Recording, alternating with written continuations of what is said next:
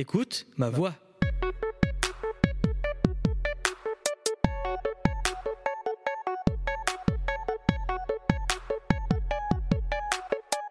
Bienvenue dans votre nouvel épisode. Je suis Ricky et je m'entretiens avec des personnes pour qu'elles nous parlent de leur voix, professionnelle, sportive et culturelle. Pour cela, je suis accompagné de Lezin à la réalisation et de notre invité, Michael Picard. Bonjour Michael. Salut Ricky. Merci d'avoir accepté mon invitation. Mais de rien. Alors Michael, tu as 32 ans. Ouais. Alors que tu prends des cours de théâtre au lycée, tu rêves le soir dans ton lit de devenir le prochain Lino Ventura. C'est vrai. Après ton bac, tu rentres dans la prestigieuse école des cours Florent. Aujourd'hui, on a pu te voir dans trois publicités, trois émissions de télé et tu as joué dans neuf pièces de théâtre. Le rêve est en cours de devenir réalité. Tu es enfin devenu comédien. Mm. C'est une belle présentation. Bah parfait. Hein. Je me suis donné. hein. Mais je, je vois ça. Hein. J'y réfléchis toute la nuit. Bah c'est bien. Dis-moi, en quoi consiste ton métier de comédien?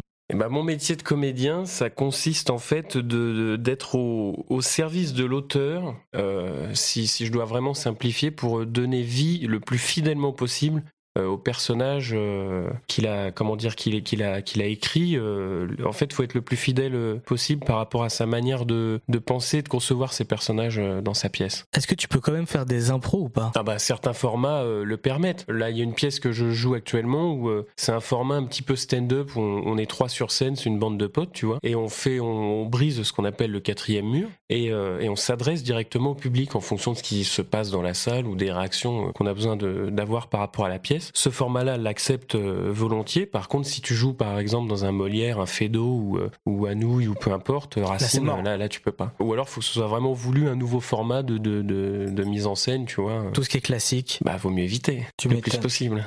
Comment tu les trouves tes pièces? Ah bah, je les trouve très bien. Non. Je les trouve très très bien. Euh, D'accord, bon, du coup, je vais reformuler. Comment tu fais pour les avoir Enfin, comme quelqu'un te les présente Il y, a, un site internet qui les référence euh, Tu as plusieurs, euh, t'as plusieurs façons de faire. euh, alors, euh, ça va faire, je crois que ça va faire pas loin de 9 ans. J'ai commencé en 2014. Euh, si je te dis pas de bêtises, c'était en mars 2014 ma première pièce et je l'ai trouvée euh, totalement par hasard sur un sur un site de casting. euh, je crois qu'il s'appelait à l'époque le blog du comédien. Je sais pas si ça existe encore. J'avais noté bah, casting pièce, cherche comédien, tout ça. Et j'étais tombé là-dessus. Et j'ai envoyé mon, CV qui était très maigre à l'époque, quand je venais de commencer. Mais fallait faire une vidéo de présentation. Je me souviens de deux minutes. Et puis je m'étais dit, oh, ça plaira jamais, tout ça. J'avais vraiment pas confiance en moi. Et puis finalement, bah, ça ça l'a fait. C'est ce qui m'a permis de décrocher ma toute première pièce et de, de mettre le pied à l'étrier. Puis de commencer. Après, le reste, ça se fait de fil en aiguille. Euh, Parfois, t'as des potes qui t'appellent, qui peuvent dire, ah tiens, euh, là j'ai un tournage où faut remplacer telle personne qui est partie. Est-ce que ça te dirait de jouer? Parce qu'ils t'ont vu jouer dans un truc ou euh, ils savent ce que tu peux fournir dans le jeu et tout ça. C'est du réseautage, c'est des fois de la chance, ça, ça dépend. On te demande de te présenter en deux minutes pour ta première pièce. Qu'est-ce Ouais. que tu peux dire? Bah, tu peux dire que tu as très envie de, de travailler, même si t'as- tu manques d'expérience. Euh, en fait, c'est ça qui est fou, c'est que la plupart, que ce soit dans la pub ou dans la radio, peu importe, télé, cinéma, tout ça, parfois on dit euh, au début, vous manquez d'expérience. Du coup, ça, ça n'ira pas. Bah oui, mais si tout le monde me claque la porte au nez, Ouais, je vais jamais partout, commencer. hein. Donc euh, il y a bien quelqu'un qui doit croire en toi euh, une fois pour, pour te permettre de, de commencer. Du coup, moi, je- je- j'avais fait cette, cette vidéo-là comme ça. En fait, j'avais vraiment montré mon envie et je, je me souviens que suite au casting que j'avais fait, c'est vraiment pas ouf quand même à l'époque. Puis je débutais, c'était vraiment mes, premières armes aussi en casting, mais j'avais renvoyé un message aux, metteurs en scène et aux auteurs euh, un SMS directement en leur disant suite à ça euh, bah, je- j'ai vraiment envie de travailler votre pièce me plaît beaucoup euh, j'ai envie de, défendre corps et âme ce projet et a priori c'est ce qui a fait la différence parce que j'étais pas le choix favori je crois que j'étais le deuxième choix Euh, c'est un des auteurs qui m'avait confié ça. Mais le gars il partait faire Avignon et tout ça il était plus disponible finalement pour la suite de la pièce. Donc c'est moi qui ai été choisi. Il m'a dit vraiment on a senti ton envie de travailler avec nous et c'est ce qui a fait la différence tu vois. Et justement, alors, quelle est la qualité qu'il faut pour euh, exercer ton métier? Bah, la, la qualité principale, c'est vraiment euh, l'investissement euh, humain. Enfin, faut, faut vraiment être très porté sur, euh, sur l'humain. Faut avoir envie. Faut pas faire ça euh, pour l'argent. Tu peux pas y arriver pour faire ça uniquement pour le blé. Tu, peux très bien t'en sortir. C'est sûr qu'il y a des projets qui payent extrêmement bien. Je me souviens, j'avais fait un, un tournage avec Michael Youn. C'était à l'époque où ils avaient remonté le, le Morning Night là pour les 20 ans de, du Morning Live. Et euh, j'avais dû rester, euh, je sais pas, même pas deux heures. Je m'étais fait pas loin de 300 balles, tu vois, juste pour, euh, c'était pour le fouetter avec un concombre, pour un sketch. Michel drôle.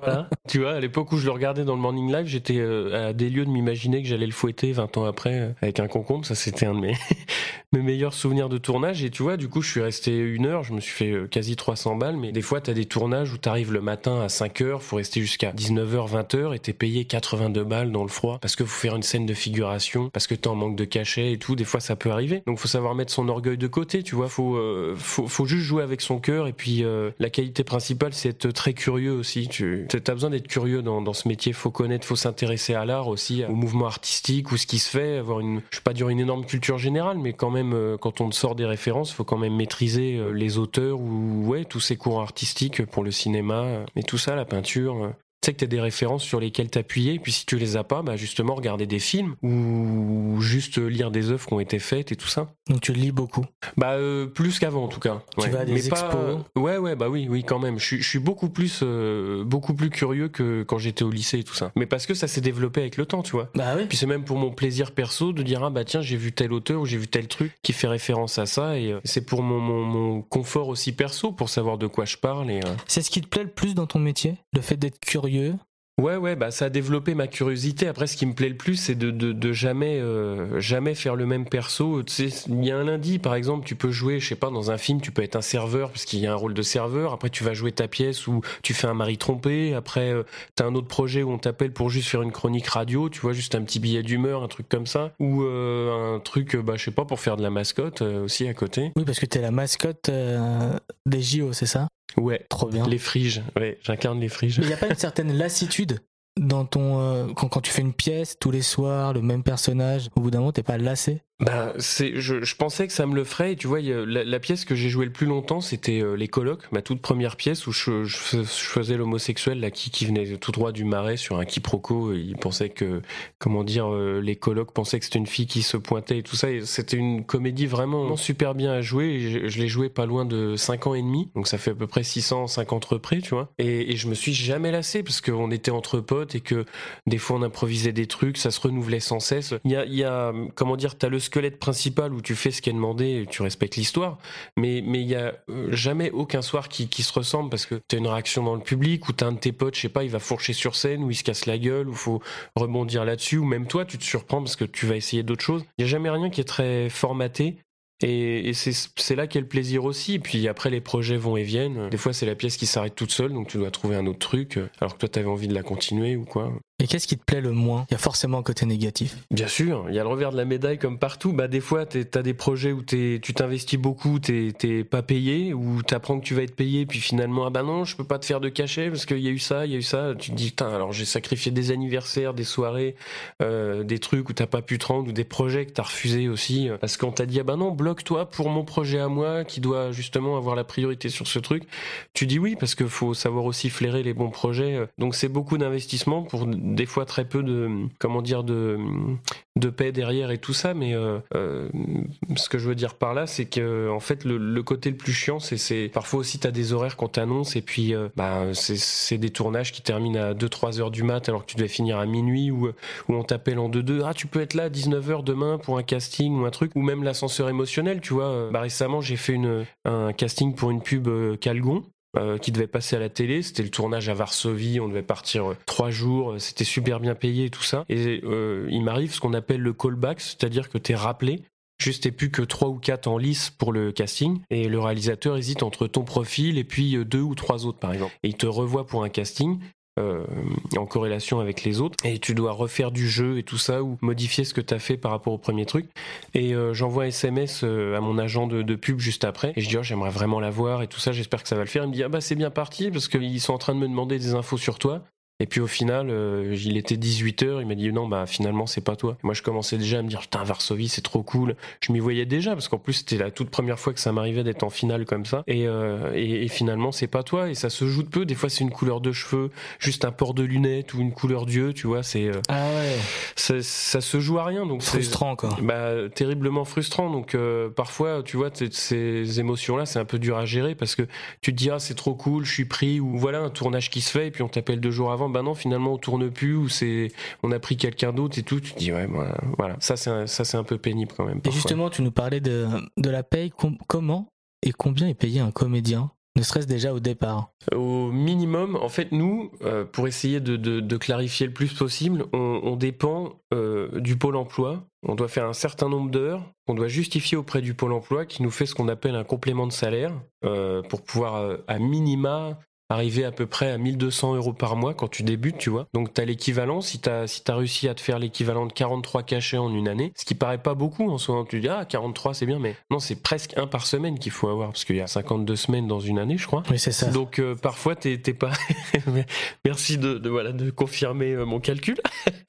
Et du coup, euh, du coup tu fais un projet, c'est pas une journée, une paye. Des fois tu as besoin par exemple de, de, jouer trois fois pour avoir un seul cachet. c'est très aléatoire, c'est comme ça, donc ça peut vite être être, lassant, mais, mais on s'accroche à ça parce que bah faut quand même qu'on vive de notre passion. On a cette chance-là et puis on est quand même en France très bien protégé par rapport à ça. Et donc le statut se fait comme ça. Tu as besoin d'avoir 43 cachets en une année et après tu seras payé à peu près 42 euros par jour les jours où tu travailles pas. D'accord. Et ils font le, complément de salaire. Mais si tu as beaucoup plus d'heures et des cachets beaucoup plus importants, si tu as 700 ou 1000 heures, bah tu peux gagner, je crois, jusqu'à 90 euros par jour. D'accord. C'est des plafonds après, ça, ça dépend. C'est une fourchette. Mais à minima, tu t'es à 1200 euros par mois pour justifier de tes heures. Très bien. C'est un peu particulier de parler de paye. Généralement, les personnes n'ont pas forcément envie d'en parler. Mais c'est, c'est, je trouve que c'est hyper important d'en parler pour les personnes qui veulent euh, se lancer dans ce métier. Tu te nourris pas. Bah tu as besoin d'argent pour te nourrir et te loger. Bah oui, oui, c'est ça. Mais faut être, euh, quand t'es comédien, faut, faut, en fait, faut, il y a une expression chez nous, c'est courir le cachet. Hein. Mais c'est vrai parce que même si t'es à l'aise ou si t'es en avance par rapport au statut, si par exemple t'ouvres euh, ton statut intermittent au mois de novembre, donc t'auras un an pour le renouveler. si par exemple dès le mois de mars t'as 20 cachets, tu te dis ah, je suis en avance. Mais si après t'as tout qui s'arrête, tu te dis merde, mais finalement, non, j'ai plus tant de temps que, bah ça. Donc, faut faire des projets où des fois, tu fais des trucs qui te plaisent pas, mais tu cours les payes parce qu'il faut justifier de ces heures. D'accord. Ça, c'est le côté pénible. En fait, on est tenu par le statut intermittent, mais quelque part, c'est une très belle initiative aussi de, on est tout ça parce que, parce qu'on est relativement protégé, mais faut, faut jamais, faut, faut garder l'esprit que tout peut s'arrêter, quoi. T'es jamais gagnant. Bien sûr combien euh, de, personnes se sont lancées dedans et euh, du jour au lendemain n'ont plus été rappelées? Exactement. Euh, est-ce que tu as une anecdote à nous raconter sur ce qui t'est arrivé par exemple sur scène? Tu nous disais que de temps en temps tu dois interagir avec le public. Ah ouais, bah si j'en ai une, euh, ah, une qui a été marquante, c'était dans ma première pièce, c'était à, à ma centième. Euh, on avait joué, en plus je crois que c'était ça le comble, hein. ouais, ouais, c'était ça, on était au Montorgueil à l'époque, donc dans le quartier de Sentier à peu près à Paris, si tu vois à peu près où c'est. Ouais. Euh, et du coup, euh, mes potes m'avaient pas prévenu et on, on, devait juste boire un coup sur scène, mais c'est censé être de l'eau. Sauf que là, ce soir-là, mon pote s'arrête de jouer il marque une pause qui, je me dis mais qu'est-ce qu'il est en train de faire? Parce que tout est très calibré tu vois dans la comédie. Si ça se décale d'une seconde tu peux foirer tous tes effets et tout. Mais là ils avaient euh, élaboré un plan tous les deux. On était trois sur scène. Et ils ont dit bon alors je m'appelais euh, Jean-Philippe à l'époque dans, la pièce. Donc il dit ah bah JP euh, bah vu que c'est ta centième on s'était déjà adressé au public, hein, on avait déjà brisé le quatrième mur. Et vu que c'est ta centième, bah on va te faire boire un petit coup. Moi, je me suis dit, bon, c'est comme ça, ça va être une flûte à champagne et tout ça. Non, non, pas du tout, putain. Il a ouvert carrément une mignonnette de, de vodka. Mais non. je te jure. Et, euh, et il m'a fait boire ça euh, devant le public. Il a rempli une grosse flûte à champagne. Forcément, il a, il a essayé de, comment dire, enfin, c'est même pas il a essayé, c'est il a enjaillé tout le public. Comme dans les visiteurs, c'est la réplique, la bois, bois, bois, comme ça. Et ben voilà. J'ai fait ça et, euh, et, du coup, dans le dernier quart d'heure de la pièce, j'ai les répliques qui étaient un peu court-circuitées, hein, on va dire. J'ai du mal à finir. Mais ça reste un très très bon souvenir. C'est super drôle. Sur le moment, ça doit être un peu gênant, mais bon. Hein. Ouais, mais surtout qu'eux ont bu aussi. Du coup, on était tous les trois. Euh, ah bah, ils m'ont accompagné. C'est bien. C'est une bonne guerre, tu vois.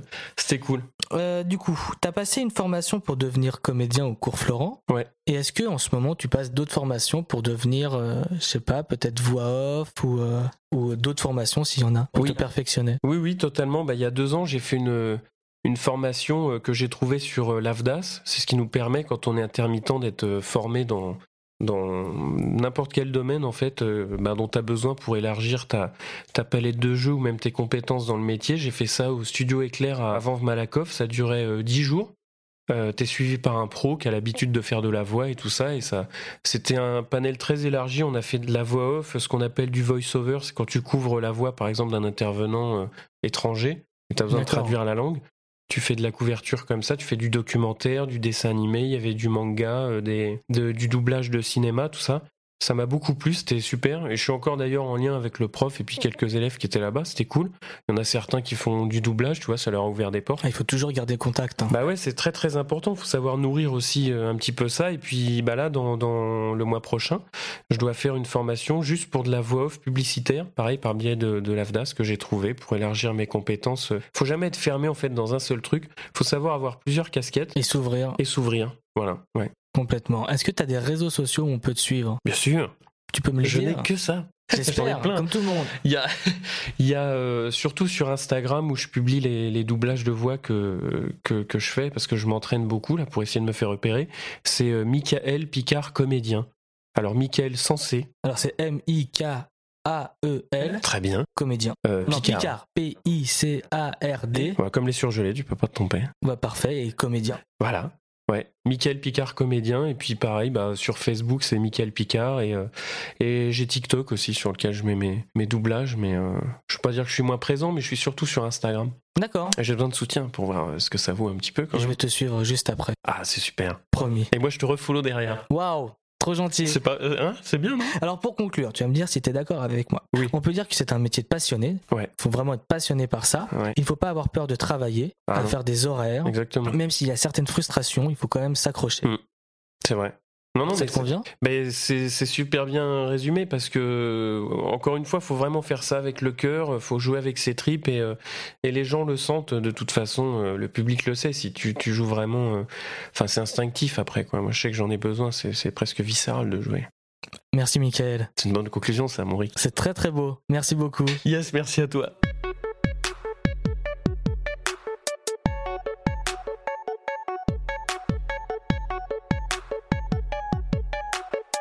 Merci d'avoir écouté ce nouveau podcast. N'hésitez pas à le partager autour de vous. Les prochains épisodes seront disponibles sur Deezer, Spotify, Apple Podcast, Arte Radio et Tridim Radio, chez qui j'enregistre mes podcasts. Suivez-nous sur les réseaux sociaux comme Twitter, Instagram, Facebook, bientôt YouTube sous le nom EMV officiel afin d'être au courant des futures sorties. À la prochaine.